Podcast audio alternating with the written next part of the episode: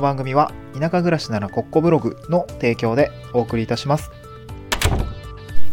はい、おはようございます。東京から島に家族で移住して、ライターやブログ運営をしたり、古民家を直したりしている小場旦那です。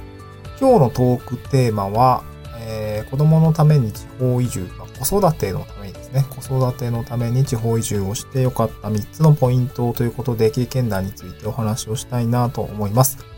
えー、まあ私がそうだったんですけど、結構ライフステージの変化によってですね、まああの、今いる場所が居づらくなるってことが、まああると思うんですよね。えー、以前は私都内に住んでました。まあ仕事が都内だったので、あの、新宿で働いてたんですけど、まあめちゃくちゃ普通のサラリーマンみたいな感じで、あの、サラリーマンですよね。本当なんか電車乗って、えー、新宿駅のね、あの、西側から出るんですけど、西口に降りて、えー、まあ、なんていうんですかね、すごいあの、朝だいたい8時半ぐらいかな ?8 時、9時ぐらいでしたかね？ぐらいの、その、9時ちょっと前ぐらいですかね？あの、西新宿側にね、こう、サラリーマンだったんで、スーツ、まあ、オフィビジオフィスカジュアルみたいな感じでしたけど、まあ、スーツ着て、ザーッと流れていって、えーで、オフィスビルに吸い込まれていくみたいなことをやってたんですね。で、まあ、こ、まあ別に独身の時とか働いてる時は別に良かったんですけど、子供ができて、あの、ちょっと、えー西新宿じゃないや、えっ、と、なんだっけ、えー西武新宿線沿いのですね、あの、まあ、ちょっと郊外ですね、東村山市23区外、まあ、前は板橋に住んでたんですけど、23区外を出て、えー郊外の方に住みました。あ、まあ、妻の職場がちょっと埼玉寄りだったんで、ちょっと中間地点だとどのぐらいになるねってことで、引っ越したんですけど、そこでも子供を授かって、まあ、あの、子供がいる生活に突入したんですね。で、やっぱ保育園の送り迎えとかもやっぱ必要でしたし、で、まあ、妻も夜勤があったんで、やっぱ大変じゃないですか。僕も大変でしたね。まあ、当時は、まあテレワークも始まった頃だったので、まあ、在宅勤務もできたんですけど、まあ、なので僕が保育園に子供を迎え行くときは、もうテレワークで在宅にさせてもらって、なんて言うんだろう。えーし職場、新宿からめちゃくちゃ遠いその埼玉のその妻の職場の近くの保育園に迎えに行くってめっちゃしんどかったんで、もう1時間半はかかります。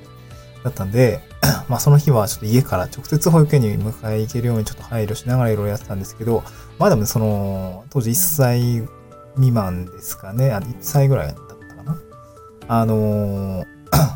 なんていうのかな。めちゃ電車で電車での送り迎えすげえ嫌だったんですよね。あの、電車の中で、あの、今にも泣き出しそうな子供を抱っこしてるあの感覚でめちゃくちゃ胃がキリキリするというか、まあ、本当はね、その空気感そのものがおかしいはずなんだけど、ね、温かく見守ってよって思うし、僕は、あの、そういう、なんだろうな、気持ちもわかるんで、あの、子供が電車で泣いていても、よしよし、みたいな感じでね、温かい目でこう、見たいなと思ってるし、見ているつもりなんですけど、まあでもね、実際自分が子供を抱えてる側だと、ああ、すいません、なんか、ああ、すいませんって感じで、めちゃくちゃストレスだったんですよね。うん。で、まあそんなこんなで、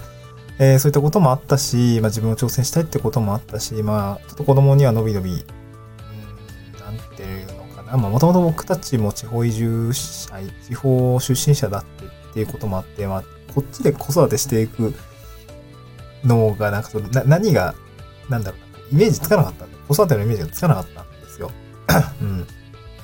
まあ、なので、まあ、二人目も妊娠したし、あの、妻の実家の方に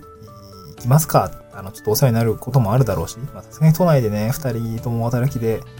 二人見ていくって、まあ、普通にやってることだとは思うんだけど、いや、ぶっちゃけしんどいよねって思って、移住しました。で、移住して、まあ、ちょっと本題で入るの遅くなっちゃったんですけど、まあ、移住してね、あの、地方移住して、まあ、今、淡路島に住んでますけど、まあ、こんなことがあってよかったなって思うことが3つあったんですね。うん。で、1つ目が何かっていうと、まずあの、自然の中で育っているなぁ、みたいなのがすごく実感するようになってきました。特にここ最近です。まあ、保育園に通い出して、で、その保育園通ってる場所がですね、まあ、結構やっぱり、うーん、なんていうのかな。まあ、割と、なんていうのかな。し自然の中で、あの、しっかり動いて、しっかり食べる。食育みたいなところもすごく力を入れてるところなんですけど、あのーなんていうかな、もう結構ね、やっぱ外で遊ぶんですよ。この前はね、あのーさつまいも掘りに行って、で、さつまいもめっちゃ持って帰ってきたんで、今さつまいも食べるので必死なんですけど、まあ、それね、あのー子供たちが、あー掘ってきた、あさつまいも、まあ、僕たちもいただいてるっていうところも、なんかすごくいい、いい、良かったし、でね、保育園としてはなんかその、さつまいも掘りしている動画をね、送ってくれるんですよね。そそう、あの、まあ、日誌みたいのも毎月ウェブにアップしてくれていて、あ、今日はなんかこう、バギーに乗って、すごく楽しそうな、あの、なんか新幹線のさ、あのー、なんかあの、6人、なんていうか、3列シートあるじゃないですか。3人座るシート。で、それ、あの、くるってすると、あの、6人掛けにな、なんていうの、まあ、前後で6人掛けで、あの、ワイワイできるような席あるじゃないですか。なんか、あんな感じの雰囲気でね、あの、4人乗りのバギー、あの、ちょっと真ん中のちっちゃい取っ手をね、囲って、あの、子供たちがね、あの、まあ、僕、えー、僕の息子なんで、まだ1歳ぐらいですかね。の子がね、あの、囲ってなんか新幹線でなんか談義しているような感じで笑顔で乗っててすげえ可愛かったんですけど、それなんか4人乗りのバギー乗って楽しかったんだなとか、そういうのがあったり、あったりとか、あとまあ牛をね、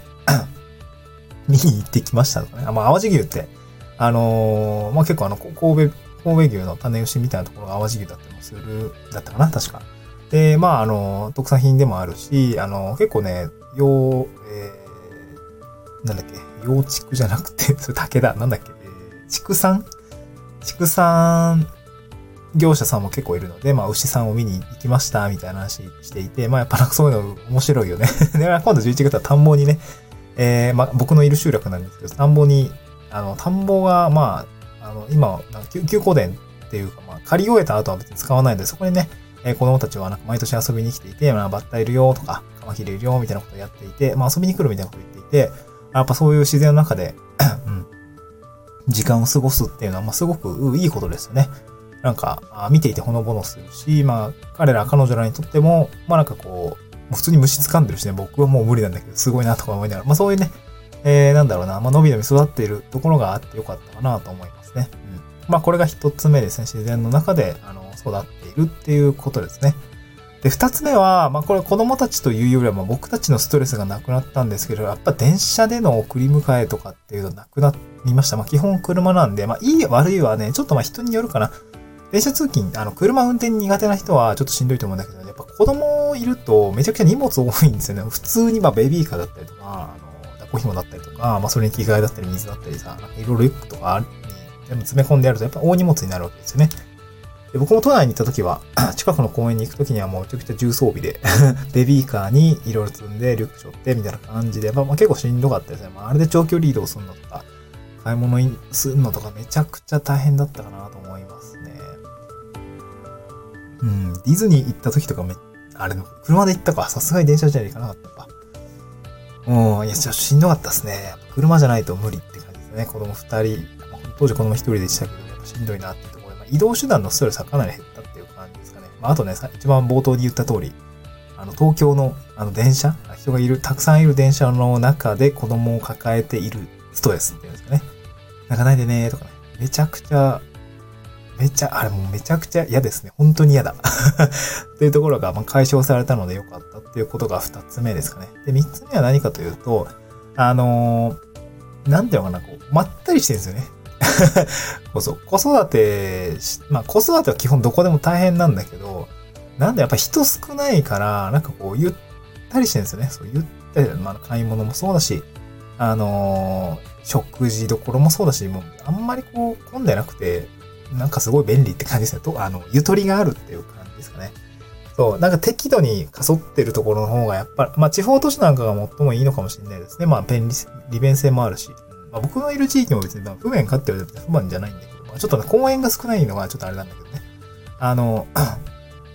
まあただ、平日僕は動けるので、あの、公園に連れて行ったりとかね、ちょっと、あの、別に空いてるからさ、平日はめちゃくちゃ空いてるの。これはまあワークスタイルを変えたっていうのも一番大きな要因ですけど、まあ、そんな感じでこう地方に移住して子育てしていて、やっぱストレスが減ったのと、子供たちが伸び伸び、まあ、芋掘ったりとか、まあ、あの、もう玉ねぎ農家さんのお友達と一緒に、あの、子供たち連れてね、えー、玉ねぎ収穫で、あの、このネギでも切ってね、みたいな、ちょっとしてますみたいな娘をね、やっていて、まあ、だんだん慣れてきて、ね、触れるようになってきていたりもするんですけど、まあ、そういうなんか成長が見られるのがすごく良いところだなと思って、まあ、地方移住してよかったなと思いましたね。うん。そんなところかな。子育てして3つ。まあ、子育てだけじゃないと思うんですよ。地方移住する目的って、その、ライフステージの変化によって自分のキャリアだったりとか、まあもっとこう、精神的な面でゆとりを持ちたいとか、そう、なんかそういうこともあったりもすると思うんで、一人それだと、それぞれだとは思うんだけど、まあ、子育てでっていうことを考えると結構多いと思うんで、まあ今回はね、私の事例でしたけれども、えー、子育てのために移住してよかった3つのことですね、えー、お話をしてみました。何か何かの参考になれば幸いです。また次回の収録でお会いしましょう。バイバイ。